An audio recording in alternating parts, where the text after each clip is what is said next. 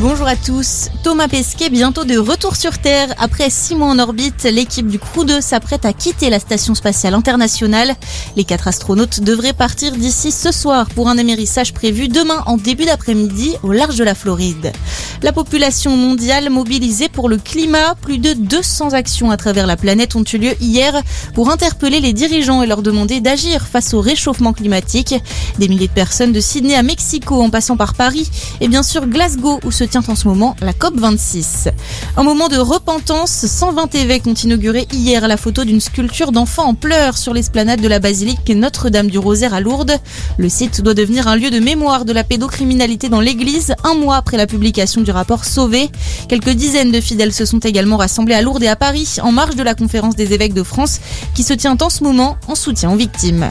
Le plus grand procès de la mafia depuis la fin des années 80, 70 personnes ont été condamnées hier par la justice italienne pour association mafieuse, tentative de meurtre, blanchiment d'argent, trafic de drogue, extorsion ou encore possession illégale d'armes. Les membres de la Ndrangheta basée en Calabre ont écopé jusqu'à 20 ans de prison. Le maxi procès, ouvert en janvier dernier, doit encore juger 355 accusés. La persécution des scientifiques par leur gouvernement, c'est ce que dénoncent 21 Brésiliens dans une lettre ouverte.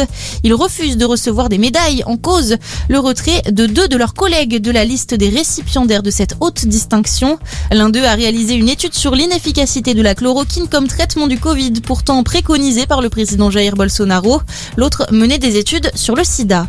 En sport, du foot tout d'abord, 13e journée de Ligue 1. Au programme aujourd'hui, Marseille-Metz à 13h, le derby breton Lorient-Brest à 15h. À 17h, Nice reçoit Montpellier et à 21h, Lyon se déplace à Rennes. Et puis top départ aujourd'hui de la Transat Jacques Vabre, départ du Havre à 13h27 pour 79 bateaux, direction la Martinique. Bonne journée à tous.